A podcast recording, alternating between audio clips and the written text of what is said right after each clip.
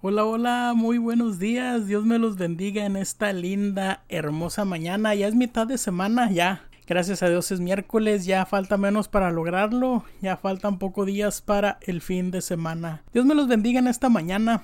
Gracias, gracias a Dios por un día más de vida. Estamos contentos, agradecidos con Dios porque oiga, Dios es más que bueno. Oiga, Dios cada día nos sorprende, Dios siempre nos da más de lo que a veces le pedimos, Dios siempre está con nosotros y cómo no estar agradecidos con Dios si hoy nos ha dado un milagro grande y maravilloso que es el milagro de la vida. Hoy nos da un día más para empezar, un día más para continuar, nos da un día más para poder cambiar y ser mejores, para hacer las cosas mejor que ayer. Así que damos gracias al Señor. Y en esta mañana yo quiero compartirte una porción de la palabra de Dios que se encuentra ahí en la carta del apóstol Pablo a los Efesios y en el capítulo 5, Efesios 5, y en el versículo 16 dice la palabra del Señor aprovechando bien el tiempo porque los días son malos. Creo que hoy más que nunca podemos ver alrededor del mundo la situación con las protestas, la situación que está pasando con los gobiernos, tanto en Sudamérica, tanto en Norteamérica,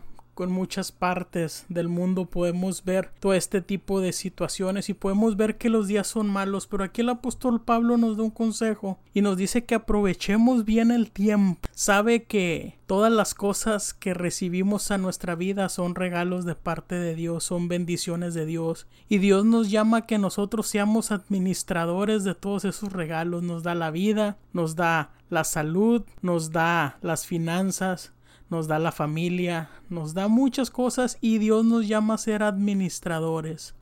Nos llama a que nosotros seamos los encargados de cuidar, de proveer todas esas bendiciones que el Señor nos da. Y una de esas cosas que el Señor nos ha dado, de esas bendiciones, es el tiempo. Y déjame decirte que el tiempo pasa, el tiempo no se puede volver atrás, el tiempo nosotros no lo podemos controlar. El tiempo nosotros no le podemos decir párate, no le podemos decir sabes que regrésate o déjame checar que hice atrás. El tiempo no lo podemos parar. Si hay algo que no podemos detener es el tiempo. El tiempo pasa todo constantemente. El tiempo está pasando. Incluso ya ha pasado tiempo desde que empecé a hablar yo contigo en esta mañana. El tiempo sigue avanzando y el tiempo no lo detiene. Pero aquí Pablo nos da un consejo que aprovechemos bien el tiempo, que seamos buenos administradores de nuestro tiempo, porque a veces los afanes de la vida, las múltiples ocupaciones, las preocupaciones y todo nos lleva a malgastar nuestro tiempo y no administrar bien el tiempo y muchas veces no tenemos tiempo para las cosas de Dios, no tenemos tiempo para nuestra comunión con Dios, no tenemos el tiempo para orar con Dios, no tenemos el tiempo para leer la palabra del Señor.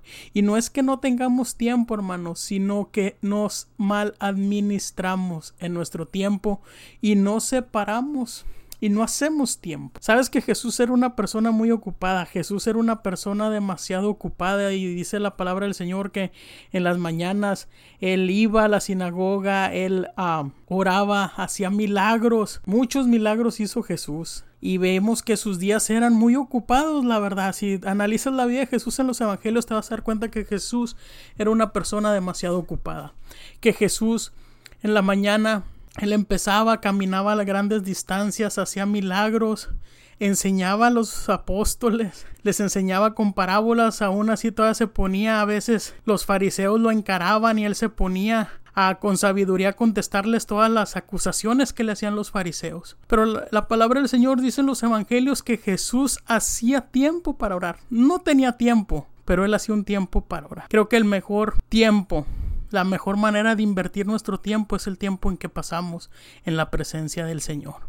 Y yo sé que a veces no tenemos tiempo, pero hay que tomar el ejemplo de Jesús y hacer, hacer un tiempo para estar en la presencia del Señor, hacer un tiempo para tener nuestra comunión con Dios. Así que ánimo en esta mañana. Yo te invito a que te analices y veas en qué estás ocupando tu tiempo, cómo estás administrando tu tiempo y cómo estás administrando tu tiempo con Dios. Dios te bendiga. Gracias por escucharnos. Espero que esta palabra sea de bendición para tu vida. Nos escuchamos en las próximas. Saludos, bendiciones para todos Nos vemos. Bye, bye, bye, bye.